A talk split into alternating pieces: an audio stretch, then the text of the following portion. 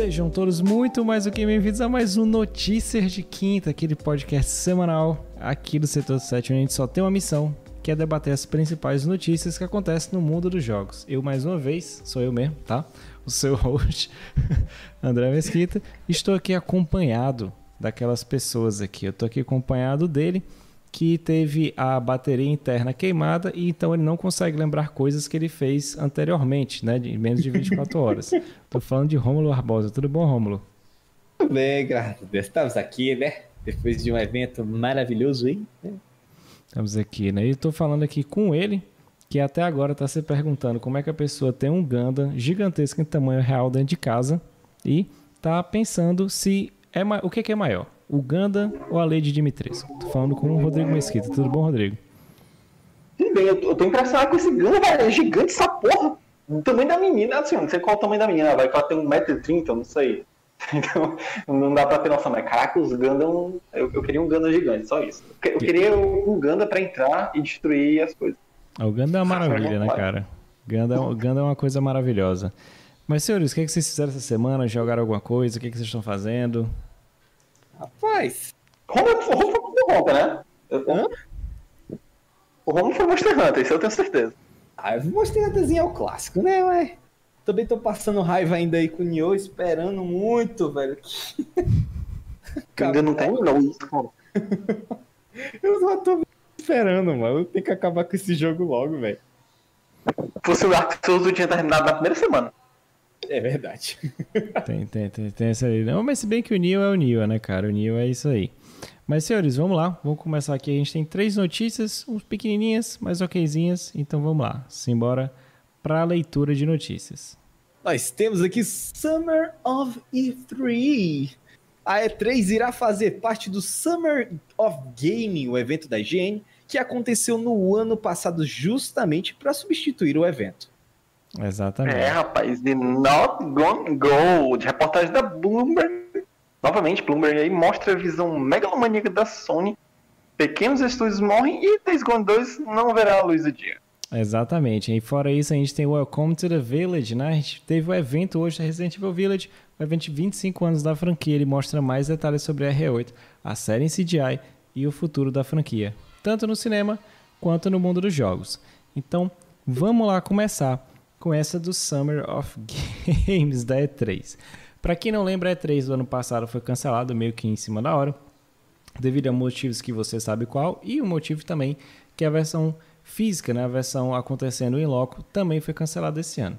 Entretanto, o evento ia acontecer até aquele determinado momento, só que a, a ESA não tinha divulgado ainda como. Saberia que seria um evento online, sabia que seria um evento gratuito, mas a gente não tinha noção de como é que ele ia realmente acontecer. Então hoje saiu a notícia que ele vai ser incorporado ao Summer of Game, que foi um evento que aconteceu durante todo o período do verão do ano passado, que foi mais ou menos uma compilação de trailers e outros motivos.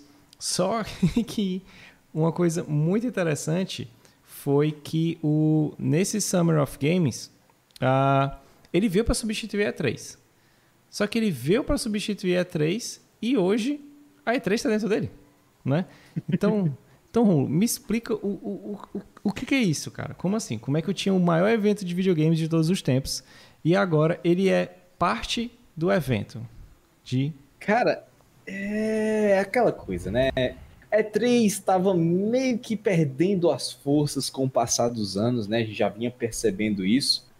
Mas é, a gente viu que por conta de toda a questão da pandemia, né? A gente já sabe, perdeu muita força e, tipo, nada podia. É, não tinha, ela não tinha uma estrutura virtual pronta, né? Ela estava se confiando de que haveria sim uma forma de que talvez tudo não fosse perdurar até junho ou julho, e já estamos aí com praticamente um ano, né? É, de, de pandemia.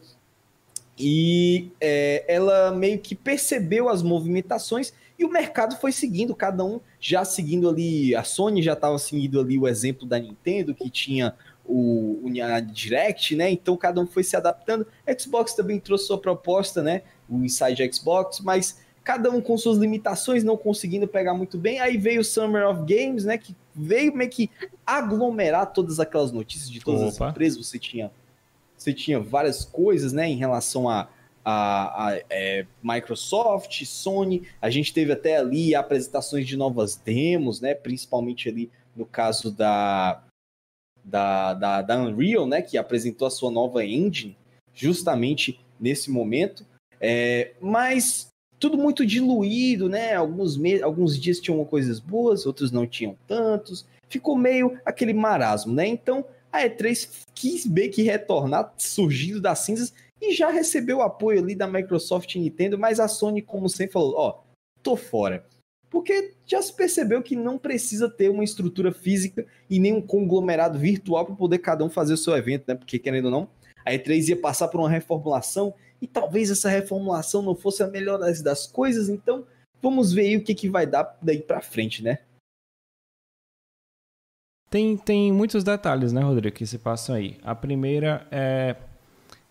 É engraçado a Sony não tá e a Nintendo tá, sendo que para mim, na minha cabeça, a Nintendo foi a, a responsável por matar esse tipo de evento. A partir do momento que ela criou aquele sistema de Direct. A gente vai ter Konami, a gente vai ter Koei Tecmo, a gente vai ter Take-Two, a gente vai ter Microsoft, a gente vai ter EA, só que a gente não vai ter a Sony, né? Já já a gente vai falar um pouquinho mais uhum. sobre essa visão dela. Mas assim, Rodrigo, o que que tu acha do futuro da, da E3? A gente já canta essa pedra há muito tempo, que ela vai provavelmente vai se extinguir. Mas tu acha que ela se extinguindo hoje vai ter algum impacto? Vai fazer, por exemplo, 2022 não tem E3. Existe algum impacto na indústria dos jogos? Então, vamos lá. Uh, a E3, pelo que a gente conhece, assim, para o público em geral, sem contar jornalistas, é esse showcase, né, que a gente está acostumado a ver, esse evento com um monte de anúncios de jogos e tudo mais, toda essa festa. Mas a E3 em si, ela é um formato diferente. Ela é o show floor. Por exemplo, a, tu mesmo disse, não, a Nintendo ela parou com as conferências e tudo mais, mas ela ainda se mantinha lá no evento fazendo o show floor, que é lá onde rola a maioria das coisas. Os jornalistas vão lá, testam as demos, tem, sabe, é, contratos que vão sendo feitos em meio disso, porque a E3 ela era muito disso. É, jornalistas e pessoas da indústria, da indústria que vão para lá e acabam fechando contratos com a empresa. Ah, poxa, eu estou aqui com essa ideia, tal, tal, tal, vamos fechar esse contrato aqui com a empresa. É muito sempre aquilo, ah, você, por exemplo, pega aqui Bandai Namco. Bandai Namco, ela trabalha em parte do Smash Bros, sabe? Então, tipo, ela trabalha uma coisa aqui ou ali, trabalha, mas é um produto da Nintendo, desenvolvido pela Nintendo, mas que teve aquele contrato com a Bandai Namco. E a, o show floor da, da E3 sempre foi muito isso, sempre foi muito uma coisa para os jornalistas testarem as demos, para a galera fazer todos esses contratos e tudo mais. E eu acredito que isso é o que mais afeta, principalmente desenvolvedor pequeno, sabe? Aquela galera que quer mostrar um jogo indie e tudo mais para sabe, para uma publisher grande, para uma desenvolvedora grande, por exemplo, a Microsoft, os caras chegam lá e mostram ah, um Ori da vida. Chega lá, poxa, pô, bacana a ideia, vamos fechar um contrato aqui para produzir uma exclusividade, a gente financia um pouco. Então, eu acho que talvez se a E3 ela for continuar, ela continue muito mais com uma parte de business mesmo, né, que é de negócios. Só que, como a gente está vendo, eles não estão é, se estruturando bem, porque a maioria das empresas, ah, em meio a essa pandemia, elas compraram e fizeram, tipo, começaram a, a distribuir recursos mesmo para poder criar toda uma, uma estrutura online. Ou seja, se você ver a própria Sony, a própria Microsoft, mas eles têm estudos e coisas assim funcionais para esses serviços apenas de streaming online.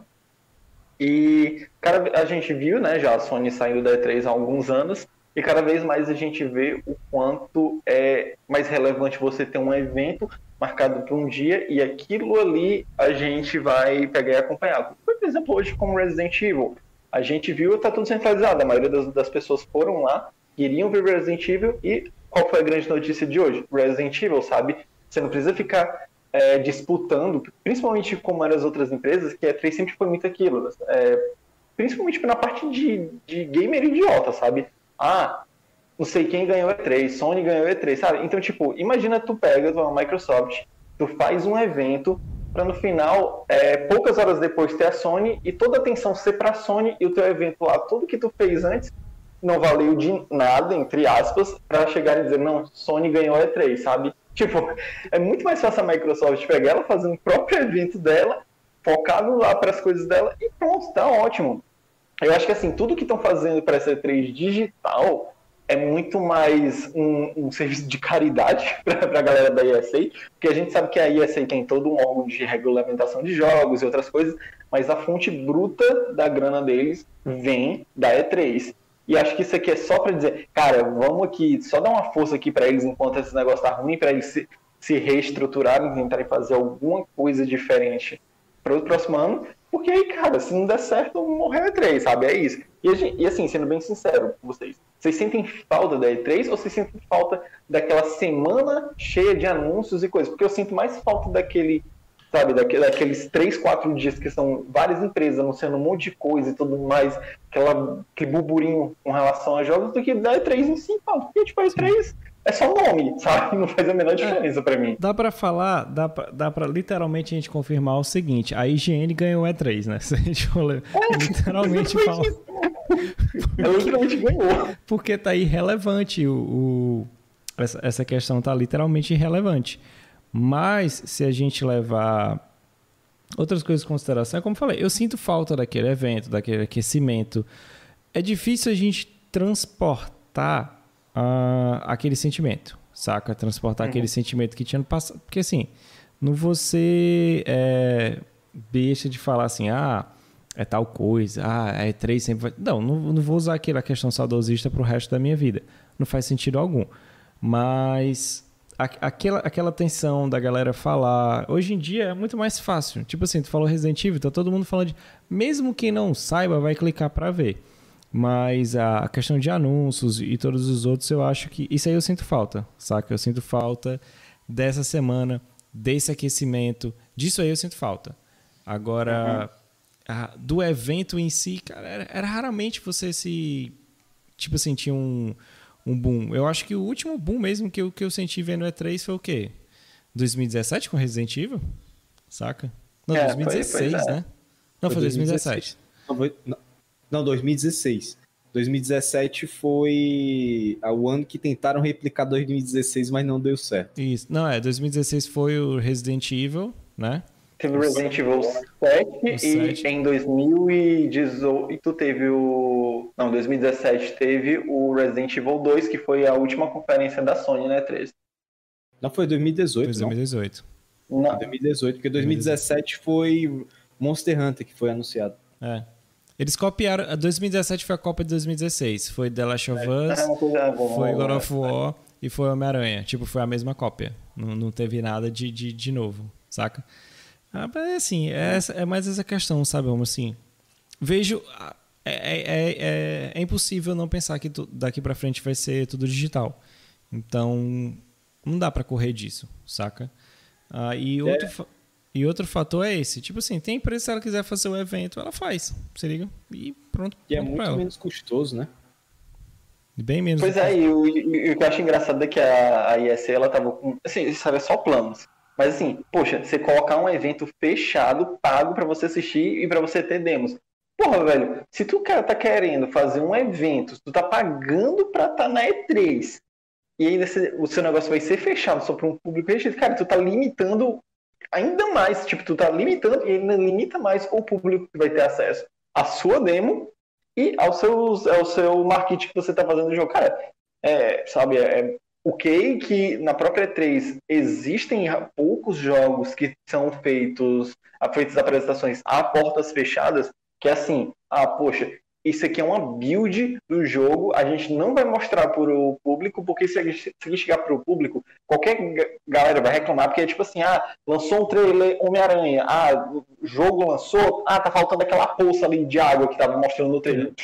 Galera reclama de tudo, sabe? Então, uma build inicial, ele geralmente mostra portas fechadas para jornalistas, para eles, sabe, fazer uma matéria, comentar tudo mais, porque eles sabem que, tipo, foi que um pouquinho para o lado, o jogo pode crachar, eles vão fechar e vão abrir de novo para explicar para os jornalistas.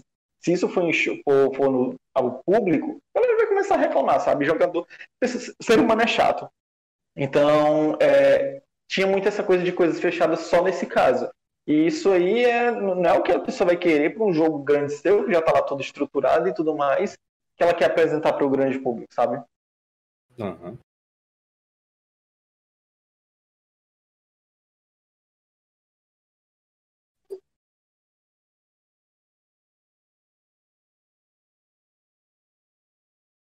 Sim, sim, do Sérgio.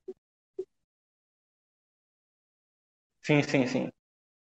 É, aquele negócio, o grande problema que eu vejo com o Summer of Gaming é que eu acho que é, como é um período muito grande, é um intervalo aí de quatro meses, eu acho que fica muito disperso, sabe? Seria legal se eles fizessem realmente essa. Essa. essa como é que eu posso dizer? É, esse compensar, tipo, comprimir todo mundo num, num intervalo de seis, seis entendeu? Então... É, que, é que eles, já, eles até já falaram que dessa vez vai ser menos tempo. Se não me engano, são duas ou três semanas. Só não vai ser mais três, quatro meses, não. Pois é, porque eu, eu acho que era. Às vezes vinha um anúncio, aí depois passava duas, três semanas sem nada, aí vinha outra e todo mundo achava que era uma coisa muito grande e era só uma coisinha velha besta. É, tanto que a galera já tinha esquecido lá na frente, né? Ah, pô, nossa, ainda tá tendo Summer, né? Tipo, é, é a, galera, a galera pensava assim, é tipo, poxa, que massa, né? O o controle do PS5. Aí depois Tony Hawk Pro Skaters. Aí depois um trailer aleatório, um trailer indie. Lá do, do, do, da, da Epic, né? Unreal 5. Aí. Ah, é esperar. A gente vai ver. E. Não sei se fico triste, porque para mim eu já vi que ela já estava cambaleando. Ano passado foi a pá de cal. Eu acho que essa só foi uma forma mesmo de revitalizar e dizer que ia até 3. Mas futuramente, provavelmente, ou ela incorpore né? Há um, tem um nome do dia para Summer Gaming, que pode ser provavelmente o que está acontecendo agora. Ou então, uhum. cara, é aquele, aquele estilo que a gente via de eventos para videogame, provavelmente deixem de acontecer, né? Então esse foi o ano. Talvez acelerado ou não pela pandemia. Mas, falando em pandemia, falando em vírus, hoje a gente teve o evento do Resident Evil, né? Tivemos aqui, eu fiquei presente durante oito minutos pude, pude acompanhar pelo menos o trailer, o quarto trailer do. Tal, qual o título do jogo, né? Oito. Pra é, representar 8. mesmo. Representei. Ah, eu pude acompanhar aqui pelo menos aquele trailer. O que, que aconteceu? A Capcom ela tinha inicialmente para o ano passado uh, a questão do. Ano passado, não, desculpa, o mês passado, a questão dos 25 anos de Resident Evil. Acabou por diversos fatores, acabando que ele não aconteceu. E esse evento de comemoração casou com o anúncio do último trailer e de mais novidades sobre o jogo, que vai estar saindo aí dentro de três semanas.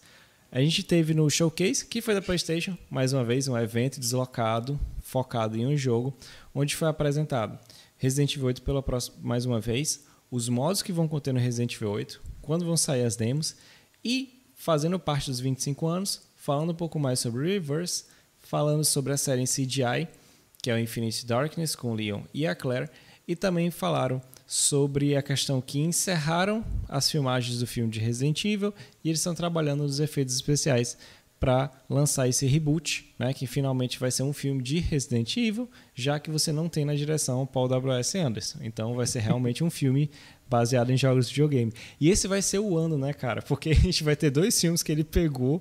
A gente tem o Mortal Kombat e, tem, o Resident Evil saindo. E a gente vai descobrir como é que faz esse filme de jogo. Uh, eu queria saber aqui do Rodrigo. Foi o que você achou oh. desse evento, desse evento lindo, maravilhoso. Você que estava lá acompanhando. Curtiu as novidades do 8? O que, é que foi que mais chamou a atenção? Evento de 25 anos ou Resident Evil 8?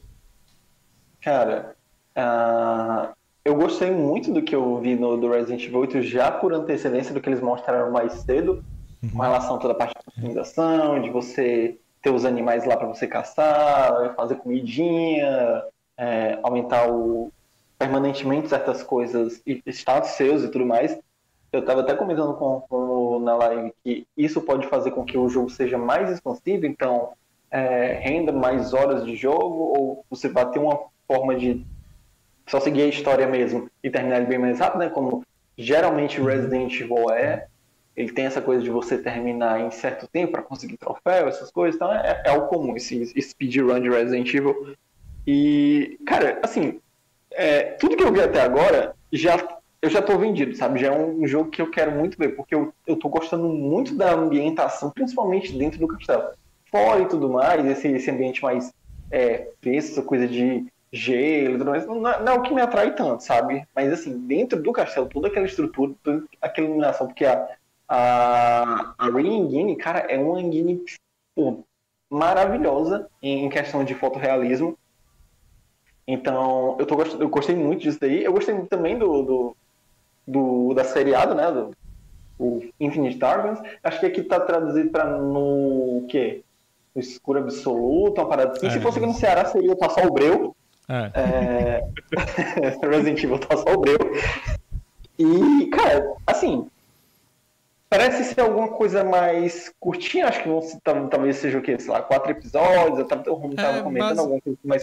Basicamente, mais grande, grande, parte dessa série está, está por volta disso, né? De seis quatro, episódios, episódios. Cinco, seis, tipo assim, tá, o Falcon Winter Soldier, da própria Disney, seis episódios. Então, eu acho que é perfeito, saca? É, é, é curto, é tranquilo, a Netflix libera uhum. tudo de uma vez, dá pra você ver de uma sentada, sentada violenta e pronto, dá pra você uhum. ver tudo de uma vez. É, eu só espero que eles não, não, não aloprem tanto, né? Que nem quando foi com, com o filme lá. Não sei se você lembra do. Acho que foi no último filme que teve de. CGI. Do, do, da briga de tiro do Chris lá, os dois no chão dando tiro. Tem Cara, Nossa, aquele, aquele, e aquele Tyrant que leva tiro de todo canto, leva corte, leva tudo, mas no final ele morre com um tiro de uma bala que vai certinho no. Ah, velho, não dá. Cara, aquilo ali, eu, tipo, aquele filme é tão ridículo que ele dá a volta e fica bom. Eu acho maravilhoso, cara. Porque assim, quando você aceita que é uma galhofa assim, suprema, você só fica, caralho, velho, o cara esquivou da bala mesmo. Tu, tu sabe que, tu sabe que, eu fico puto? É porque é. a galera aceita toda essa insanidade dos filmes, aí chega no Resident Evil. Uhum. Isso aí não é Resident Evil, não. Não tem nada. Resident Evil é zumbi. Aí eu chego e falo, porra, Tu jogou um porque o zumbi é um acidente. O correto é o cachorro, é o hunter, é, é o Netuno. É matar cobra, matar aranha, é isso aí, né? É, aí, mas matar eu... cobra e mostra o pau, rapaz. É, e, olha lá, né? ah, velho, mas... Cara, e assim, eu, eu gostei da gostei. O evento em si eu gostei porque ele foi curtinho, não foi, Rodrigo? Foi tipo uns 15 Sim. minutos, né, no máximo? É, uns 15 minutinhos por aí. Pois é, tipo, mal começou o evento, eu digo, oxe, já acabou, mas trouxe várias coisas, várias informações. Foi bem objetivo, né? É aquele evento perfeito pra você dar farrendo, dando aquela cagada e assiste o evento, fica bom. Então, é, é aquele evento da Sony que, que, do nada eles botam um monte de coisa massa depois, aí bota VR, aí é... bota um negócio que dá cono, aí depois volta pro negócio massa, aí depois bota uns de velho caído, se, se e bem, depois volta pra VR. Se bem que ainda encheram de coisa da Sony, né? Teve Shohei Yoshida, teve, cara, teve, teve um Mark Cerny, é. teve um momento ASMR né, do Mark Cerny falando bonitinho sobre o que ele vai esperar o futuro do PS5. Até Naughty Dog apareceu, velho, Naughty Dog. Representando o Crunch ali, cara, eu gostei. Teve todas as vertentes, teve a vertente do indie, do desenvolvimento e hardware. Vou falar aqui bem rápido, que eu tenho que trabalhar. É. Rapidinho. Vou falar rápido aqui porque é a minha pausa do almoço. Pera aí que eu sou character design e eu, tô, eu já tô fazendo aqui três trabalhos do remake do, do The Last of Us 1 aqui, tá certo? A tela no meio da tela fala, já vou! Deu um grito assim, não foi? Só o chicote lá. Eita, perde. Cara, mas é, foi curtinho e o que ele trouxe foi bacana, falando das demos, né? E a questão de várias demos, né, cara?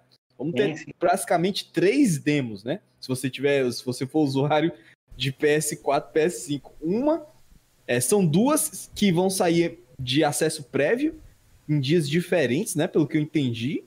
E essas duas vão ser combinadas em uma só para depois o público ter as duas no, no, no, momento só, que você vai ter meia hora para acesso prévio, cada uma, e no, no total para todo mundo é de uma hora, né? Então, uhum. eu achei bem melhor do que aquela. Acho que rolou a mesma coisa com o Resident Evil 2, eu acho, foi? Dois, dois foi, ele o teve meia hora só. Foi a one shot. Foi, é one Cara, shot. E assim, e, e, meia hora tu conseguia fazer tudo. Aí tipo, eu joguei de novo só pra ficar olhando o cenário, saca? É. Mas assim, é rapidinho, rapidinho essas demos. Aí eu ficava, Agora eu quero saber eu ficava que assim que ele... quando eu joguei, tipo, caramba, meia hora só, eu rodei, fiz as coisas, e depois eu consegui, em oito minutos eu saio da delegacia, saca? o mais legal é que, tipo, eu não sei o quanto é que vai ter dentro dessa demo pra você aproveitar, né? Qual vai uhum. ser a, se vai ser uma task, se vai ser algo, algo, sei lá, você poder, porque vai ser na vila e vai ser no castelo. Quer saber o que, que, eles vão apresentar da vila, porque o castelo pode ser que seja só um repeteco da demo, né, da Maiden, né? Então, não, eu, eu acho que não, porque não é com o, com o Ethan, não. É tipo você escapando a aquela uhum. demo que saiu. É, essa aí é Isso. é realmente com, com o Ethan. Com o Ethan, né? Mas Será é... que eles vão colocar uma parte do jogo mesmo? Você pode fazer, tipo, andar de boa ou você vai ter Deve ser limitações de Deve movimentação? ser só uma parte do jogo mais, é, mais linearzinha e até o momento que chega uma cutscene, essa cutscene vai acontecer alguma coisa e vai fechar. Pronto, ali. Mas ser tipo Uhum. isso. Porque se fosse que nem a do Resident Evil 3, que botaram a demo e a demo era a melhor parte do jogo, que era a parte aberta. Pra, pra quem tem a demo aí já tem o jogo, então. E Mas- aí, tu, as datas já tem. Tu, tu lembra das datas, André? Eu acho que a Cara, primeira vão- demo pra vão- quem vão Early ser- Access vão é ser dia todos, 17. Vão ser todos os finais de semana. Todos esses três finais de semana que precedem o, o lançamento do jogo, a gente vai ter demo disponível para poder O jogar. André já falou pra eu poder emprestar o PS4 aqui, o não, não, não o falei para você pode- emprestar, só dizendo pode que eu pegar. vou, eu vou buscar, é diferente. Vai ter que vir pegar antes do dia 17. Não, antes- tu fala tipo depois de amanhã, né? É, é tipo, 15. depois- é. Não, é porque tipo, tem que ver pegar ou amanhã ou, na manhã de, de, de sábado pra poder dar certo. Tá certo, eu acho que a cara. demo ela, é, solta ali até umas 10 horas da noite, que é normalmente como rola para as demos do. Tudo da Capcom é tudo às 10 horas da noite. É, eu não sei, prova... eu acho- que você não vai sentir, porque você provavelmente deve estar jogando Monster Hunter. Então, você não vai sentir se eu levar o PS4. Pior que eu tenho que levar o PS4 e a placa de captura. É, É. pior que é mesmo, né? Enfim, né? Mas assim. E a melhor coisa, né, que, que a gente, pra quem não, não, não viu, né, que no Twitch não tava mostrando, né, Romo? Foi Ah. o Resident Evil 4 VR, cara. Olha só, Isso. todo mundo pediu isso.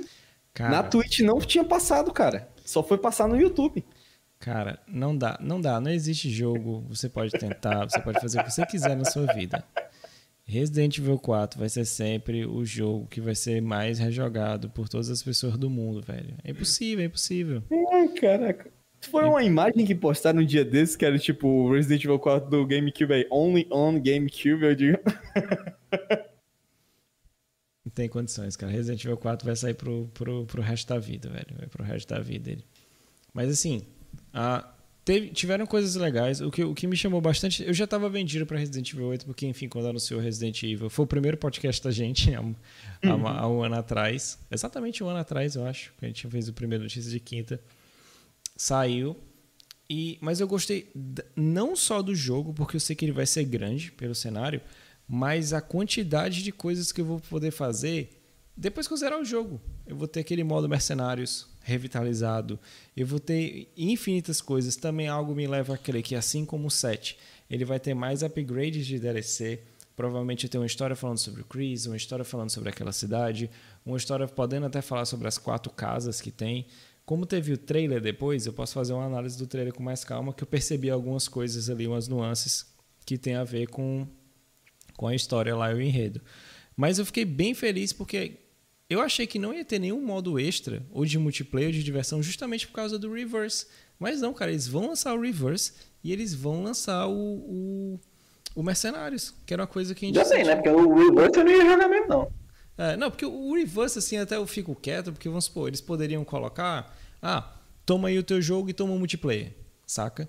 Não, Uhum. eles deram a opção do reverse, que é, entre aspas, divertidinho, assim, se você quiser brincar, mas eles te deram o, o extra mesmo, eles te deram o, o que vai fazer você jogar mais o jogo, que é o Mercenários, e eles deram uma melhorada, eles botaram o Jacan, né, que é o mercenário, ali para você fazer as comidinhas, botaram o shop, botaram um- vários features que, que eles conseguem melhorar. Isso aí eu curti bastante. Foi o que a gente não viu no Resident Evil 3.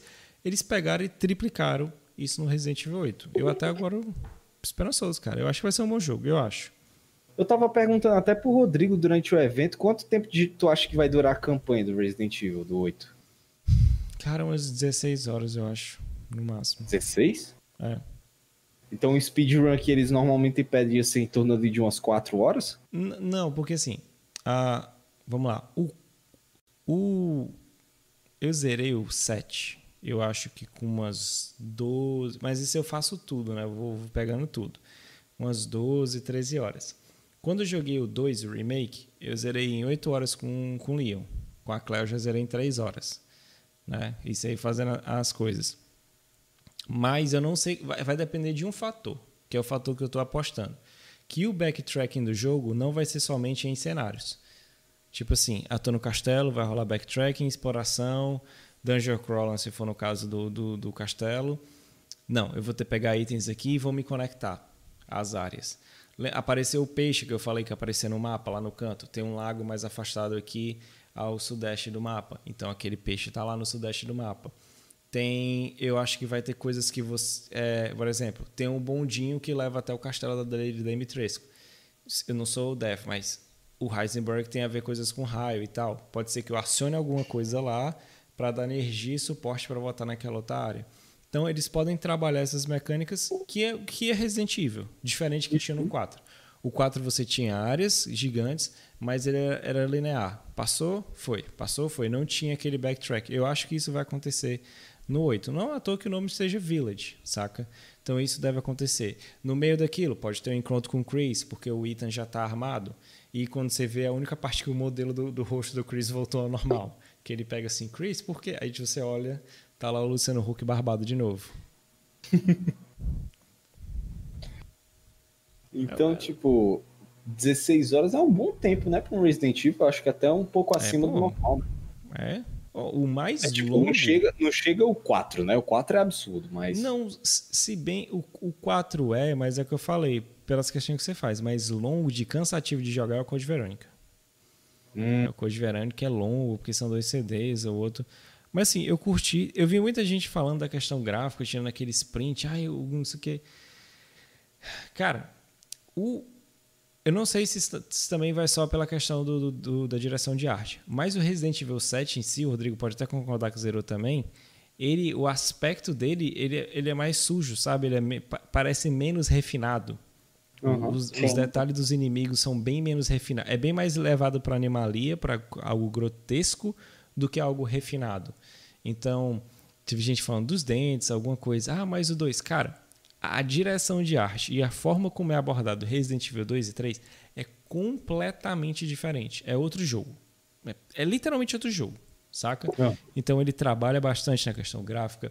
Ele, ele, embora o 7 seja baseado no fotorrealismo, mas é a sua experiência. Você está vendo em primeira pessoa, né? Então uhum. tem, tem que ver esse tipo de, de, de como é que eles estão levando, saca? Então tem, tem esse valor. Se você for ver a, a, as filhas da Lady Dimitrescu, até mesmo questão mais suja ou outro, eu acho que é mais relacionado à direção de arte, né? E também por cenários expansivos gigantescos, eles não vão colocar tudo naquelas texturas que às vezes, às vezes tem necessidade. Saca? Também tinha o fator de que o, o set saiu para VR também, né? É, também, tem essa aí. Foi, se não me engano, a estatística da época, logo de início, foi que 10% das pessoas jogaram no, no VR. Tem isso aí. Que é um bom fator, sabendo que o VR na época era exclusivo para o PS4. Exato. Mas, mais alguma coisa, Rodrigo, que acrescentar de Resident Evil? Não, eu acho que, que está bom aí. A gente agora vai ter que só jogar a demo, né? Depois trazemos as nossas impressões aí do que achamos da demo, mas estou animado para jogar, para dar uma olhada como tá, principalmente como tá a performance no PS4, como é que vai estar, tá, né? Pois é, né? Então vamos lá, vamos ver. E, falando em Sony, falando em evento, ai, a gente gravou o podcast na quinta, né? na quinta-feira passada, à noite. A gente está nesse novo horário de 10 horas que a gente está vendo que está tendo mais gente. E na sexta saiu uma matéria, um artigo do Jason Schreier, falando sobre essa visão da Sony, essa visão megalomaníaca dela que estava afundando tanto estúdios como planejamentos internos e outras coisas. Muita gente focou no problema do remake do The Last of Us 2. Eu vou bater o pé, vou reafirmar a mesma coisa que eu falei no vídeo. Aquela matéria não é sobre o remake do The Last of Us 2. Aquela matéria é sobre condições de trabalho, como uma empresa pensa e como é literalmente o, a forma que você trabalha fazendo jogos na indústria, principalmente nessas em empresas gigantescas que focam em triple A's da vida, saca? O fato de você ter um estúdio que foi capitaneado, que dava suporte a outros jogos, saca? Porque não é à toa, tipo assim, ah, o Neil Druckmann pode ter sido o cara que criou a história do, do The Last of Us. Beleza, ele é o diretor do The Last of Us. Mas o Neil Druckmann não está 24 horas sentado na frente do negócio programando, fazendo aquilo que a cabeça louca dele quer que as pessoas façam. Então tem muito dessa questão. E a pegar estúdios menores para fazer remake, é ok, isso sempre aconteceu. Isso aí não é novidade. Isso aí não, não, não, tem nada de novo aí. Mas a forma com que ela tratou esse estúdio, a forma como ela descartou tecnologias, como o próprio Dreams, que depois até o Jason ele dá uma dá um toque. Cara, poderia ter sido o Roblox da Sony. E para mim, um das outras é medir os jogos que saíram, tipo, chegou no cap, eles estão medindo o sucesso de um jogo a partir do, do sucesso fora da curva. E você está matando as franquias como os Days Gone. Eu curti, não aguentei um minuto. Mas Assassin's Creed 1 é terrível, Assassin's Creed 2 é perfeito se comparado a 1. Saca? Precisou ter um processo de um ano. O Death Stranding. Há rumores que falam que a Sony não quer investir em outra, outra de preto, ah, blá, blá, um, uma IP do Kojima, né? uma, uma identidade dele, justamente pelo, entre aspas, flop do Death Stranding, embora tenha vendido bem no PC. Ah, o Romulo estava no podcast comigo, até comentei, mas Rodrigo, o que é que tu achou dessas decisões da Sony? Porque são culminadas, né? O, a morte da loja do, do PS3, do PSP e do Vita, o Jim Ryan falando que ninguém quer jogar esse tipo de jogos. Essa, esse artigo da Bloomberg do Jason Schreier que expõe realmente como é que está o ambiente disso e junto também com a bateria do PS4 que pode morrer e daqui no futuro ninguém pode mais jogar jogo físico ou digital sem estar logado na internet. É, vou te fazer uma pergunta e você vai conseguir responder.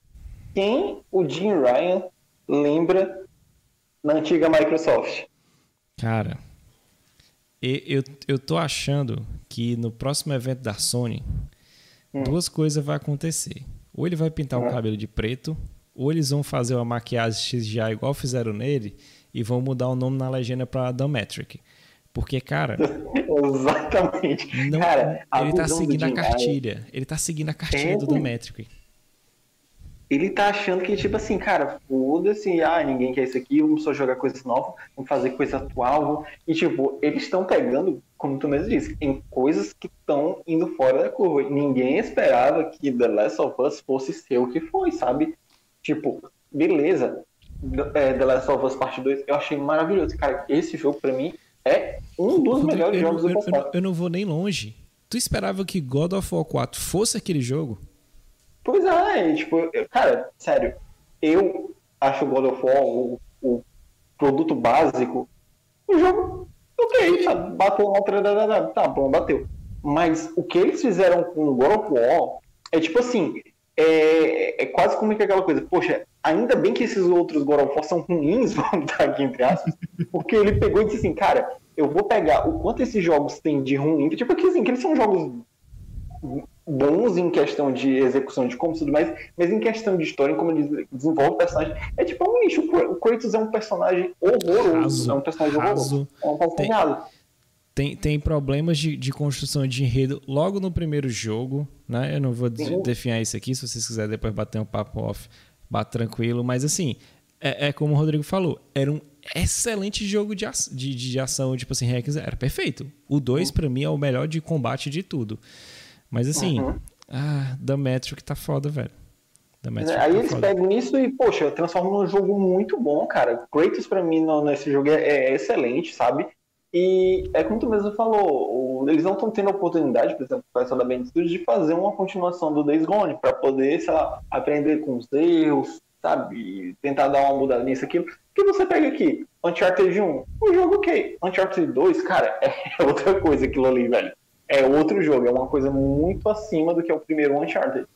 E a visão que a gente está tendo da, da parte da Sony agora é uma visão não só muito ocidental, como muito puxada para a Europa, sabe? É toda aquela coisa Sim. de você ver é, gente que está subindo em cargo, próprio Jim Ryan e outras pessoas aí, é, própria gente, galera da. Ai, gente, o do, do estúdio do, do Horizon Zero Dawn é o. Guerrilla? A Guerrilla. Da Guerrilla. Pronto, é subindo em, em nos seus patamares, mas gente que é. São pessoas europeias e tal e a gente vendo um completo descarte do que a, a Sony Japão, sabe? A gente, o que a gente consegue ver agora é basicamente um, um resquício do, da, da, da Japan Studios para dar suporte, ela não vai mais produzir jogos. E assim, é muito naquela coisa, Sony tem que fazer, na mente deles, tem que fazer jogo AAA foda, aquela coisa, tipo, muito cinematográfico. Não, cara, tipo, não. Você pode fazer jogos menores, sem muito investimento, e ter um público que vai gostar, sabe? Enriquecer sua marca é, com coisas mais simples. Até mesmo porque se você for olhar as coisas da Nintendo, vamos botar em questão, tipo, Mario, né? E. Não, vamos, vamos botar aqui, vamos botar outra coisa. É, Animal Crossing e The Last of Us. Olha o nível de, de investimentos dos dois, olha o nível gráfico dos dois mais, e qual dos dois vendeu mais? Animal Crossing, sabe? Porque, tipo, a Nintendo, ela cria uma coisa certa para o público dela, ela tenta mostrar ideias diferentes. Ela, por exemplo, criou uma propriedade intelectual nova na geração passada, que foi o Splatoon e tudo mais. E, tipo assim, eles dão uma certa liberdade para as pessoas criarem coisas que chega para lá e a galera diz, porra, que bacana. E assim, você olha para Sony e diz, cara, maneiro o que eles estão criando, mas é tudo muito uma fórmula parecida, sabe? Ah, se você for olhar para Uncharted, The Last of Us, é, Horizon Zero Dawn, uh, o War, mas, cara, é tudo jogo cinematográfico, de história emocionante, daquela coisa muito grandiosa. E assim, por mais que eles tenham diferenças em combate e tudo mais, você vê uma mesma fórmula dentro dos jogos da Sony. Sim. Você pega Nintendo, você não vê a mesma fórmula dentro da, da, do seu, dos seus jogos, sabe? Mario é uma coisa. Você sabe o mesmo preço. Jogos né? Pois é, são o mesmo preço. Mas são jogos extremamente carismáticos e únicos, sabe? Sim. E eu acho que assim, a Sony tá deixando de criar coisas únicas. É, e, e, tem outro fator também, né, Rodrigo? O Sata tava falando aqui, né? Os melhores perfumes, os melhores frascos. Tipo, a Among Us estourou. Por, que, por que, que o Among Us estourou? Porque não é só porque o jogo é bom, é, é um fator primordial para que as pessoas continuem jogando.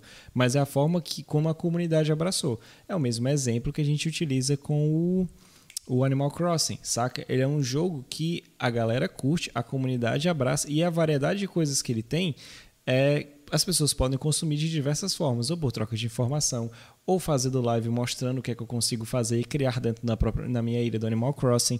E quando a gente vai para jogos, eu amo Horizon, eu gosto de Horizon, mas é mais um Assassin's Creed da vida, saca? Com, com defeitos. Mas, saca ainda? E, e assim, na, na, entrevista, até que foi a entrevista também que rolou com o, o ex-diretor né, do, da Band Studios, né, que é do, uhum. do Daytona, ele até fala, cara, a Sony ela não tem a mesma grana da, da Microsoft, nem de longe, nem de longe. Então todo título que ela está fazendo ela espera vender bem para poder conseguir financiar o próximo jogo, ela tá sempre assim, no limite, cara. Cara, isso aqui tem que dar certo, porque se não der certo, tipo, a gente não tem grana infinita, sabe? Só Sim. que assim, é, é uma ideia de arriscar muito para ter um bom retorno. Sendo que você pode arriscar relativamente, sabe, nisso daqui, fazer coisas menores, vender, e você pega, ah, poxa, eu tô precisando de dinheiro, vou criar um God of War, vou criar um The Last of Us novo aí, pra, sabe, repor essa grana, que são, são franquias já bem estabelecidas. Então, já que você tem coisas bem estabelecidas, cria algumas coisas com um escopo menor para ir estabelecendo elas aos poucos, sabe? Não, e, e, eu não vou longe não, saca? Vamos supor. A gente teve a terceira geração, né, Roma? A terceira geração a gente viu que era a zoeira do Quick Time Event com a Sony. Tudo era Quick Time Event nos jogos principais dela, da, dos jogos do First Party.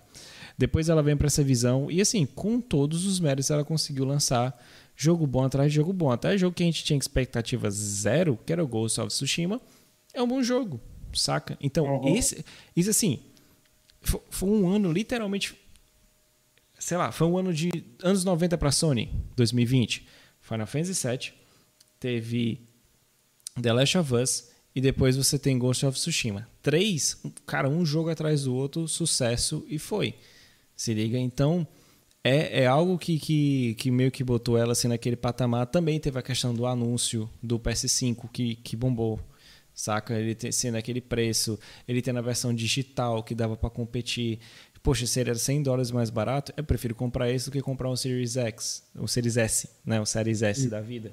Então, teve todos esses negócios e a gente tava achando, cara, vai ser, vai, eles vão estourar. Não, só que não. Depois a gente vê esse, essa sucessão de erros. Só faltou dizer que, que eu precisaria estar conectado no modem 24 horas para estar jogando meu PS5, que é o que vai acontecer no futuro com o PS4. Mas de todos os outros, as coisas que a gente está vendo são sucessão de erros e mais uma vez. A, chega num patamar de sucesso que a galera não tá mais nem aí, né, Romo? É, cara, é... eu percebo muito que a Sony, por ela ter passado muito tempo no topo, né? Ela, querendo ou não, ela passou a geração passada no topo o tempo inteiro por conta de deslizes que a, que a Microsoft cometeu com o Dometric ali no começo da geração, que acarretou num, numa geração que foi ela tentando correr atrás o tempo todo, e a estratégia da Sony vindo sendo vitoriosa por conta da questão dela sempre investir nos seus exclusivos, né?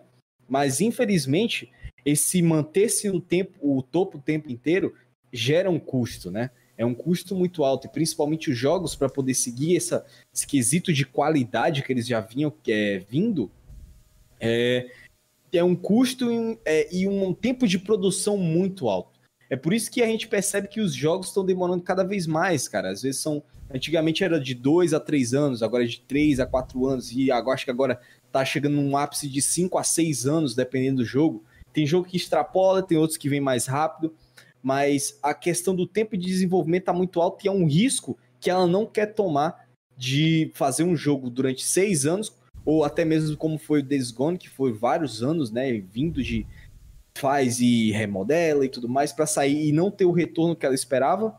Mas, é, infelizmente, essa estratégia dela tá matando justamente esse quesito de trazer novos IPs, né? Pequenininhas. O pessoal fala muito. Ah, eu, eu me lembro, acho que foi até no, no, podcast do Caio, que, se não me engano, foi o Colucci que falou justamente o fato de, de ele falar assim: ah, o pessoal reclama de que estão tirando o, o, investimento dos indies ou dos jogos menores, mas quando chega na, na, na, na conferência, quando chega o momento dos indies ou os jogos de menor porte, todo mundo fica, ah, cadê o jogo bom? Cadê o jogo... Infelizmente, o que ele fala é verdade. O público, ele não dá o aporte de que... Ele não dá o sinal de que a empresa tem que investir em jogos menores. Eles só querem o Uncharted, eles só querem o God of War, The Last of Us, e... só querem as IPs gigantes. Isso, querendo ou não, prejudica as que estão nascendo agora. Querendo ou não, a Sony vai focar nessas, nessas grandes empresas, a Sony vai focar naquilo que ela sabe, que ela tem certeza de que se sair vai vender. Por isso que a gente percebe essa fórmula dentro dos jogos da Sony, né? Que é o terceira pessoa, é meio que ação, e correndo de costa. É, correndo de costa e Fazer, tendo muito. Fazer com uma tia minha que uma vez a gente tava jogando. literalmente era God of War 1, né? E a gente tava. Tinha zerado. E tava jogando mais uma vez. A gente tava jogando no nível que era o God Mode, né? Que era o mais forte. Aí ela entrou e falou: Poxa, mas vocês não cansam de ver esse cara correndo de costa? Qual é a graça? é literalmente isso. Mas nesse ponto que tu fala de no teus índices, eu acho que também tem que fazer a minha culpa, sabe? Não, não tanto uhum. da gente, porque quem, quem, quem, é, quem é nós no, no meio dos jogos, mas assim. Exato. É levar, cara. Eu tava jogando aqui um pouquinho à tarde, jogando mais o case, porque se eu for jogar ele em live, é, não vai dar, porque eu gosto de fazer tudo. Então, cara, é muito bom, é muito gostoso ver o, o, gameplay do jogo, a forma como ele brinca com, com elementos de plataforma. Mas a galera não fala. Ah, não é porque Isso. o público não gosta. Então, vamos de uma certa forma. Não é. Não entendo isso mal. Não é botar na cabeça das pessoas que tem que ver aquilo. Não. Mas dá opções, mostrar. Tipo, o que o Nautilus fazia no Janela Indie, no Café com Jogos, com outros programas. É tipo, mostra. Como é que a pessoa vai saber que tem se ela não tem essa informação? Exato. É, é, pra mim, o melhor exemplo disso aí é a própria Nintendo com Sim. o showcase. Eu teve ontem um showcase, sabe? Silk Song? O pessoal reclamando de Silk Song, né? Pronto. Silk é Song toda vez, né? E que é o Silk Song da vida, saca? Tipo, tem outros jogos. A Microsoft fez um evento pra indie. Quem assistiu? Saca? Tirando as pessoas que fazem a produção de conteúdo, tipo, a gente, 100 jogos, aí a galera fala: Ah, teve 100 jogos, e aí, qual jogo bom? Cara, de, defina o que é. Você liga, uhum. defina o, o que é, que é esse jogo. É o gastar e um 300... exemplo disso, um exemplo disso de que é bom você estimular o mercado indie é que no evento de lançamento do PS5, o jogo que mais chamou atenção foi o indie, cara. Para mim foi o Little Devil Inside. Ele venceu todos os outros jogos grandes que estavam ali. Foi aquele que me pegou e disse, cara, Sim. esse jogo aqui é o que eu quero jogar, velho. Eu não boto nem Kena na categoria de. Posso botar no sistema independente, mas assim, já é um estúdio que fazia trabalho com efeitos especiais. Então o aporte financeiro que ele tem, não dá para comparar com um jogo indie. Se liga? Então tem muito desses fatores. E a galera defender, ah, mas ela tem que lançar o que joga? Beleza, é como o Rodrigo falou. Na entrevista do Jeff Ross, cara, ele tá no limite da faca. E o Jeff Ross falou aquilo que, que o que é o problema que os jogadores ficam. Ah, mas não sei o que, reclamando e só dando moral pro The Last of Us.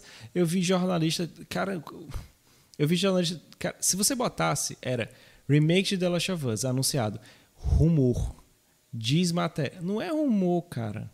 Assim, o Jason Schreier não é o melhor jornalista de games do mundo. Ele só faz o mínimo do trabalho que um jornalista tem que fazer, que é investigar, pegar e passar informação. Então, o, o problema que a gente tem é como essa informação está chegando. É como. A gente até fala isso muito aqui, né, Rodrigo? Tipo assim, é, é, jornalismo ou é assessoria de imprensa? Saca? Porque Exato. se você for colocar, era só falando de remake de The Last of Us. Ninguém ia nos nuances da matéria. Ninguém chegava para debater o que estava ali no meio. O Jason Schreier teve que retweetar. Cara, minha matéria não é sobre o remake do The Last of Us, mas como uma visão de uma empresa. Isso é a menor parte da, da matéria para mim, é menos interessante. Até porque eu realmente não, esque... não, não quero é nada. Necessário. Um é, não é necessário. É, então, e... tipo, eu, é, mais, é melhor entender o que está acontecendo dentro da Sony, porque pode ser que não tenha mais nem esse remake do The Last of Us, dependendo de como está indo. Sim, e, e essa é a questão. O remake do The Last of Us ele tá ali para mostrar como uma coisa que não é necessária, ela gera problemas que também não são necessários dentro da empresa. Se liga? É, é, é esse o que, que, Eu não estou dizendo que as pessoas não, não, não souberam ler ou não entenderam. Mas assim, tá lá, essa é a visão. Ele quis expor esse tipo de coisa. Então ele foi atacado de diversos motivos, de diversos todos os lados. E dois dias depois, o Jeff Royce, que foi o diretor do Days Gone, que saiu da Sony Band, falou em um podcast, cara, uh, eu apoio o, o que o Jason Schreier falou. Ele tem moral para falar aquilo que ele falou.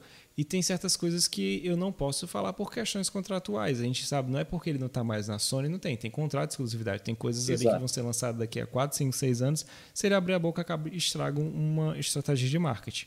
Então. Uhum. É, e, e, queima ele na indústria, né? Que é, queima, é queima total, cara. E ele até deixa até no final, tipo assim, ah, nunca diga nunca, né? Mas nesse caso eu digo, então, ok. se, se, se Half-Life 3, que tem um jogo excelente, que é Half-Life 2, não teve sequência, Days Gone, pelo amor de Deus, né? Mas assim, é, é essa questão. E depois você vê em outras, e aí junta com o fato deles estarem fechando o sistema. Aí vem a galera, não, mas ninguém comprava jogo naquela época. Não, não entenda pela questão de comprar jogo. Eu tô falando de uma loja digital de jogos que tem aí 10, 13, 12 anos, saca? E 10, 12, 13 anos, cara, tem como esses jogos se manterem aí, saca? É preservação da memória digital. Ah, é, é, até engraçado o Jim Ryan falar isso, né, Rodrigo? Sabendo que o PS4 no início viveu de remaster do PS3 e o PS5 está vivendo da retrocompatibilidade do PS4. Porque tem o quê? Só de Não, e assim, viveu de remaster e jogo indie que estava saindo naquela época. Exatamente. E no começo não. E, Mas no começo era basicamente isso, apoio de indie lá no, no PS4. Sim, e qual, qual é o jogo do, PS, do PS5 que tem? Opa, é um remake do, do, do jogo que saiu no PS3, PS3 e retrocompatibilidade. Poxa, que, que, tipo de visão é essa que não é acessível, que, que não importa, mas é o que leva meu console para frente? O que eu percebo muito é que, querendo ou não, é, essas levas de jogos grandiosos está cada vez tornando os inícios de gerações mais conturbados, né? Você vê uma escassez de jogos num nível absurdo. Antigamente, quando havia o launch day do, do console, por exemplo, geração do PS2, né, e tal, você tinha vários jogos que eram exclusivos daquela plataforma, ou pelo menos alguns multiplataformas que eram focados em nova geração. Agora, como a produção de jogos está cada vez mais complicada, mas está é, demandando uma equipe maior, é, a gente percebe que, querendo ou não, o início de geração está cada vez mais complicado. E eu acho que por conta disso, eles botaram a retrocompatibilidade para poder tentar dar uma segurada, que eu acho que nem a quantidade de remaster ia ser, né, ia ser suficiente para poder segurar esse início de geração se não fosse a retrocompatibilidade, velho. Ia fazer o quê? Um, botar um remaster do Mass Effect com, com efeito de lens flare, né? Pra dizer que tá remasterizado. Porque tá, tá só uns lens flares ali rolando. E, cara, qual das duas empresas, Sony e Nintendo, mais carga pra sua história? Me diz. Porque, cara, vamos, ser sinceros. A Sony tem muito tempo de mercado. Ela é uma empresa nova. Ela, ela não começou ontem. Ela tem muita franquia, ela tem muita história, ela tem muito jogo bom, sabe? São cinco videogames. E, porque assim, o quinto tá, tá praticamente aí, né? Então, no, no conto, mas são quatro gerações de videogame, 20 anos de coisas excelentes, cara. Eles têm muita história. Não é uma empresazinha que chegou ontem. é a Microsoft.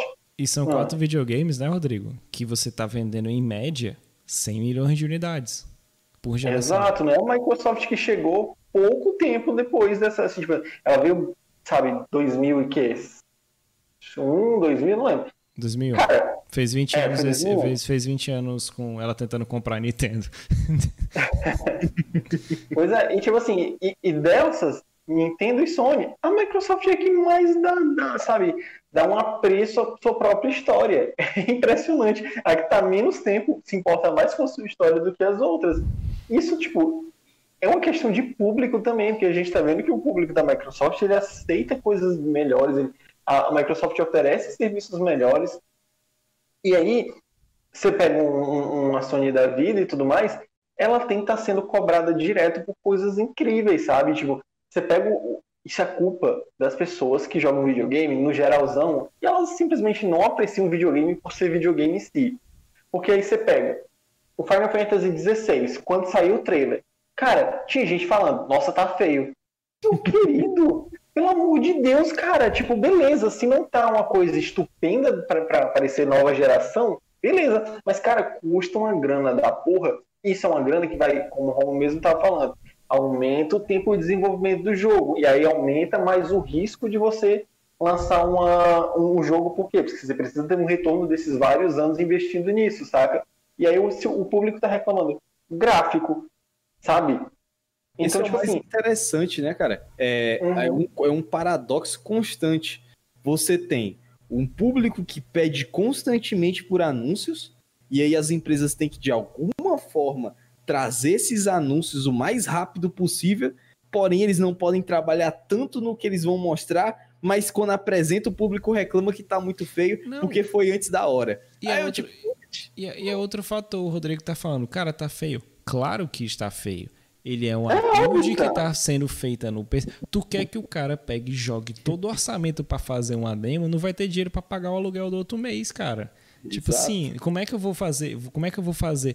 O, o, o, intuito daquele trailer ser lançado, isso aqui eu tô falando para Final Fantasy, isso pode ser para qualquer outro jogo que saia, saca? É uma estratégia de marketing. O intuito de, de eu colocar um jogo de uma franquia grande para aparecer de cara seu primeiro trailer do meu evento e no final eu colocar a frase Only on PlayStation, Only on Nintendo, sei lá, Only on Zibo, qual seja o meu console, é uma estratégia para, opa, eu estou chamando marcas para cá, eu estou chamando clientes, eu estou chamando potenciais investidores e potenciais uh, clientes para cá. Uhum. Tipo assim, é uma forma, é uma estratégia.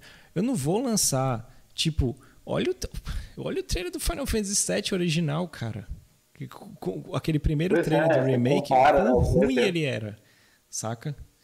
Não... não, e assim, ainda tem gente que reclama de que Final Fantasy VII está ruim naquilo, naquilo, naquilo. Meu amigo, para lançar um jogo desse, eu, me, eu não me preocupo se a porra de uma porta vai estar com uma textura mais borrada que a minha visão pro meu futuro de vida. Beleza, foda-se, deixa ela borrada, velho. Mas lança um negócio do qual tu sabe que tu não vai precisar investir tanto em certas partes, que, sabe, sacrifícios vão ter que ser feitos em certas partes do jogo para poder fazer com que exista um retorno. Tanto é que a versão Intergrade, para mim, é mais uma, uma coisa do tipo, cara, a gente teve um bom retorno do jogo, vamos lançar uma versão para PS5 com o, o, update melhorando tudo. Beleza, acho massa. O foda é que não vão lançar esse update pro PS4, aí já é, já é, é pau da Square Enix. Mas, porra, velho, tipo, eu entendo esse lance de você ter que sacrificar certas coisas do jogo, pra nem todo jogo ser um The Last of Us que tem asset pra OnlyFans. Cara, eu comprei o, o The Last of Us digital, foram quase 100 gigas, velho. Meu, meu amigo, olha o tanto de asset num jogo desses, cara. É muita coisa, cara. É muita e, coisa. e quem vai reparar? nós três, porque a gente precisa disso. É, é uma forma, a gente, entre aspas, sobrevive disso fazendo conteúdo. Mas para outra Sim. pessoa, sei lá, para 70% do público, alguém reparou que, que a mobília era diferente cada quarto? Alguém reparou que existia oh. literalmente um toque pessoal, existia uma aura em cada quarto? Não, velho. Não, saca? É, é, é, é, é, triste ver isso aí, porque tipo assim, a, a Sony ela tá indo num caminho muito ruim uh, em questão de como ela está tratando as suas próprias marcas. E, e é aquela coisa, não tem nenhum jogo sustentável. Porque, por exemplo, The Last of Us, sabe? Você terminou The Last of Us, o que você tem mais para fazer? Você não tem um multiplayer como a maioria desses outros jogos que a gente tem, você não tem alguma coisa para sair gerando é, sabe, microtransações e coisas dentro do, do seu jogo. Então, tipo assim, eles têm que lançar um jogo foda, na visão deles, foda, uma coisa que vai me vender aqui é. muito de começo e pronto. Tipo, foi um investimento que eu fiz, aí é. retornou. É. Fora choro e trauma, não tem mais nada depois do The Last of Us, cara. Só isso. O pois que eu é, percebo muito é que a Sony ela foca tanto em single play que talvez também seja a maior armadilha dela, entendeu? Ela foca tanto no single que depois o máximo que ela pode lançar é uma DLC, né, cara? Uma expansão. Tu sabe quem curtiu o comentário, Rom? Ah. A EA.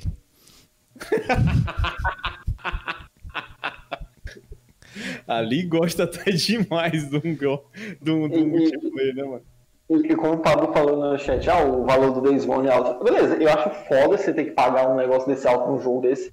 Mas, cara, você pega assim, Days Gone no PC, Horizon Zero Dawn no PC, ótimo. Ah, não, Sony vai lançar jogos, seus jogos, aí, sei lá, suas franquias no celular, lança, lança para PC, lança para Zibo, como o Roger falou, lança para tudo, cara, lança para tudo. Você tem que pegar e, e, fazer com que esse seu jogo, que já você já vendeu na sua plataforma, gere ainda mais dinheiro para melhorar mais o dinheiro daquele estúdio e tudo mais e continuar vendendo. Cara, pode lançar para tudo quanto for, não me preocupo o lance é pegar e botar um negócio desse extremamente caro, sabe? Desde um 200 no, no PC, cara, aí, aí, é foda, né? Mas assim, lança para tudo, cara. Você tem que ter aquela coisa de, de poder fazer com que o investimento que você teve naquele produto volte, sabe? E aí aquela reclama, ah, nossa, Sony lançou não sei o que para PC, aí tá me caindo. Ah, meu querido, pelo amor de Deus, né, chapa? Você é muito inocente, você, você, você, você nasceu hoje. Porque, pelo amor de Deus, qual empresa que ela tá pensando no coração dos clientes que querem. Ah, velho, vai se fuder, velho. Esse coração é o Yugi, né, mano? É, velho, nem, nem, nem isso, porque ele ainda quer destruir tudo ali. Pois é, não é nem com o coração dele, é com o do faraó ainda, né? É, Terceirizado. Sou faraó, sou faraó. Ai, Caraca, essa é mistura do Brasil com o Egito mesmo, viu? É literalmente. Não, e o pior é a gente que defende, né? Não, tem que pensar no. Quem, quem tem que pensar no da empresa, macho? Torrent que na Nossa, me, me sinto ofendido. Vou abrir um processo contra a Sony, porque no dia que ela vendeu Horizon Zero Dawn tinha only PlayStation e PlayStation meu. Na mudança, essa porra. Eu, acho, eu acho que é, é, eu, eu, eu gosto, eu custo acreditar, cara, que tem pessoas que ainda acreditam que a exclusividade vai ser da mesma forma que elas tinham lá no PS2 lá no PlayStation 1 que tipo, mas, nunca mas... vai mudar, nunca vai sair, entendeu? Mas essa galera. E, e exclusividade é só para dizer. Os caras só querem dizer que eles têm um jogo exclusivo. É só isso. É só pra chegar e dizer, nossa. Às vezes nem jogou o é, jogo, viu? É, é, é assim, nossa, esse Xbox não tem Persona 5. O meu PlayStation tem. Foda-se! E aí? Jogou as 200 horas? É. Não jogou. Meu irmão, só pra dizer que o teu console tem. É, é, cara, essa... Ai, meu irmão, parece briga de criança, velho. Dizendo, ai, meu pai tem não sei o quê. Ai, meu não sei o quê. Ai, meu, meu pai é mais forte. É, não sei o quê. Mas... Ah, velho, vai se fuder, mano. Vai, vai fazer o teu jogo e dizer que ele é exclusivo teu, porra. Não. Meu irmão, e... jogar jogo, jogador de jogo tem que morrer, mano. Jogador de jogo tem que morrer. É por isso que eu quero o LoL no, no, no, no, console pra todo mundo parar de jogar esse jogo AAA e ficar só jogando LoL. Mas. É, mas é meu LoLzinho, já jogar. É. Bom demais o, o Wild Rift, bom demais, bom demais. Mas assim, e é porque eu nunca joguei LoL não, viu? Tô jogando só Wild Rift, é bom pra caralho. É, mas assim, essa questão que, que, o, que o Romulo pergunta, eu me recuso a acreditar da galera. Cara, isso, o nome disso aí é simples. É uma galera que tem a, a, a sensação de pertencimento a uma determinada classe que está acima das demais. E ele que vê de baixo sofrendo, não conseguindo chegar àquele patamar, se sente bem, saca? É uma forma de elitismo dentro dos jogos. É nada mais, nada menos que isso. E a gente sabe que ao longo dos últimos anos cresceu-se isso dentro da comunidade de jogos. Isso é pouco abordado. Justamente por causa disso, que é pouco abordado, a gente só vê a galera mirando e apontando para AAA. A galera não vê jogos que são acessíveis ao geral como uma forma de, tipo assim, aumentar e expandir aquele ecossistema que ele tá, naquele que a gente fala daquele sistema do jogo, aquele ecossistema PS4, Xbox ou outro. Não, é só uma forma. É só uma forma dele chegar e xingar, chamar os outros de leviano, dizer que a empresa estava falida, sendo que ela já tinha dado superávit no, no outro ano. Mas ok, é isso, cara. É, é... E, e, assim, cara, Sony, como sempre, né? Destruindo sua própria história. O pessoal falando no chat de Torrent. Pô, baixa o Torrent mesmo. Se a, se a Sony não tá querendo lançar esses jogos dela atuais, dão, dão jogos antigos, né? De uma forma que a gente possa jogar. Cara, emulador de PS3, de onde pra vocês roda foda. Ó, Demon Souls, que não precisa nem ser esse, esse, esse remake, não, que o Demon Souls originalzinho ó, é topperson. Roda 4K 60 FPS com mod, cara. Baixa aí, não, vai lá, baixa aí. Eu, eu, eu apoio mesmo. Se Sony vai desligar servidor, vai dizer que foda baixa o torrentzão aí, galera. Vai, eu Nossa, vou tocar. Né? É, doido. É, cara, aproveitar que o nosso canal já é verde aqui, ó. O, o torrent, vamos lá, galera.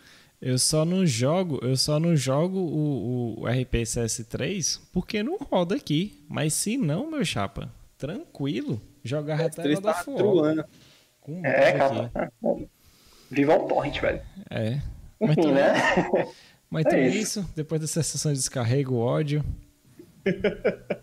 A gente fez o que os outros não fizeram. Né? Isso aqui é só o começo, cara. Isso aqui é só, é só um acúmulozinho, assim. Do, do, é. Do, é. o início, é o início do ódio. É, é, é, o capítulo inicial, o início do ódio. Aí agora a gente vai. É. Se esse podcast tivesse nome, cara, pra descrição seria o início do ódio. Pois é, mas já que as pessoas não fizeram, né? Ninguém botou esse notícia ou outro para aqueles que passaram o pano para jornalistas dizer não que isso é o que chama atenção. Pois é, fica a dica. Pode não crescer ninguém, não pode aparecer ninguém aqui, mas nossa missão tá feita. Então é isso. É, é isso, Roma. É isso. Tem, tem, alguma identidade nova para mostrar, Roma? Alguma logo, alguma coisa? Que eu saiba, não. Que saiba, não, né, cara? Qualquer coisa eu pinto essa aqui de azul e tá tudo certo. Vamos lá. Então, Rômulo, recadinhos Oi. aí rapidinhos que estouramos em 11 minutos aqui no nosso podcast. Foi bom. Vai lá. Eita peste. Então, meu povo, amanhã, sexta-feira, é o dia da loucura aqui do Setor 7. Amanhã vamos ter Boku no Hero, vamos ter Jujutsu. One Piece, infelizmente não, porque vai estar de pausa. Oh, meu Deus, a gente não vai. Não, One Piece virou quinzenal, gente, é uma pena. Ah, é quinzenal agora One Piece, gente, então, infelizmente, vamos ter que só viver na próxima semana. Kaiju número, Kaiju número 8 também tá querendo virar quinzenal, viu, bicho? É uma semana só, uma semana não agora. É, o, o, os mangakas descobriram o que é, que é direito trabalhista, né? Então estão botando na galera. o pior que é, né, mano? E além disso, também temos a sexta-feira do capeta, meu povo. Amanhã, amanhã o Satanás vai vir em forma de fantasma e fotografia. Amanhã lá tá frente com o André. Amanhã, amanhã tem photoframe, né? Photoframe, né? Photoframe, né? Não, amanhã tem. Será que tem mod pra, pra usar uma TechPix? Cara, já pensou? Se, era pra ter o mod da TechPix e o último fantasma fosse o Juarez, igual naquele episódio que foi do Pânico, que a galera tirou a bancada ele tava de bermuda. era pra ser o mod ali, era pra ser o mod tranquilo. Mas amanhã. Na, na hora que ela fosse tocar, né, fosse revelar uma foto, tocasse o pagodão do Revelação, porra. Ele é foda, velho. Ele é foda. Essa é foda. É, eu, eu, queria, eu, queria baixar, eu queria baixar a versão Fatafame queimou o filme, mas não achei. Eu só achei uma. Eu consegui baixar. Free Kodak, né? É, a versão aba filme. Mas eu achei uma versãozinha bonitinha, 60 FPS. Se meu PC deixar oh. que ele tá dando umas garradas hoje. Oh. Mas amanhã a gente joga 10 horas da noite. Tamo aqui. Se eu conseguir fazer a abertura amanhã de manhã, que eu tô trabalhando nessa abertura tem duas semanas, mas não consigo entregar. Vai dar certo. Fora isso, no sábado a gente tem as reações, né, gente? Boku no Hero, Dragon Quest, né? E uhum. também, acho que no sábado é Boku no Hero, Dragon Quest. Tem mais alguma coisa que eu tô esquecendo no sábado? Tinha. tinha a live de Genshin, porque ela foi pro domingo, né? Não sei como é que vai ficar nesse domingo agora, porque o André vai vir sequestrar o PS4 pro Resident Evil 7, mas contudo, porém, entretanto, poderemos ter a live de Genshin no domingo. Fora isso também, gente, essa semana na, na quinta-feira, não, na quinta-feira, daqui para sexta-feira, eu vou estar tá fazendo um vídeo para explicar para vocês, porque vamos ter é, o mês que minhas férias vão finalmente vir, então a partir da quinta-feira estarei de férias. E com isso, provavelmente vamos começar as nossas não lives soube, na não. Twitch. O quê? Tua empresa foi vendida pro Magazine Luiza, cara. Tu vai ter que trabalhar aí. ah, rapaz, eu queria, viu? Eu queria mesmo, ó, porque pelo menos é, né, ganhar assim, ó, chegar, ó, ah, o seu bônus do mês é um, um vale compras aqui, ou 10% de desconto na Magazine e eu comprar logo meu Series S. É, já, já bota tuas lives aí de, de férias. Vamos em, em, Acapulco. Bota aí, aí pronto. aí vai ser as lives, a gente vai começar a fazer lives na Twitch. Vamos ver como é que é, que muita gente acha melhor na Twitch do que no YouTube. Então, vamos estar fazendo, provavelmente vamos estar lançando. E qualquer coisa, vamos ver aí como vai ficar o esquema da nossa live de 24 horas. A gente tá vendo aí como é que vai ser, pra gente conseguir aguentar, tomar, ou, ou começar a tomar os, os monstros aí que o André toma na. Amanhã na... não tem, amanhã não tem, não, cara. Amanhã vai ser na garapa. vai ficar só zumbi amanhã. então, eu quero ver como vai ser. Então, Provavelmente daqui para segunda-feira deve estar tá saindo alguma coisa ou na como vídeo e também na aba de comunidade para poder informar de forma bem clara para vocês quando vão começar as lives de na Twitch, é, qual canal, né, tudo mais, o canal do Setor 7 que tem lá na Twitch. Então a gente vai mandar tudinho daqui para poder ficar de boinha, né? Exato. Então é isso, né? É isso, meu povo. Tá isso. Nos vemos amanhã. Se tudo der certo, sábado vai ter. Eu tô voltando aqui a postar essas versões em áudio. Se eu conseguir. Nos vemos na próxima semana. O Romo disse daqui para sexta-feira ele vai falar.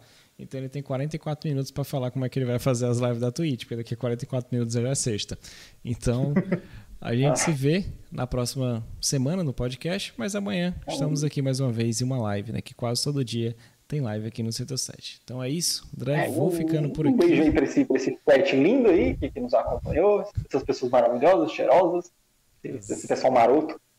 Show. O Satiev tá sempre aqui, né? Aquele, aquele, aquele abraço caridoso, né? O Pablo aí que que fechar o PC, mas voltou. Jim Ryan não é nada pessoal, na verdade é. Então um abraço e falouras. Falou, até.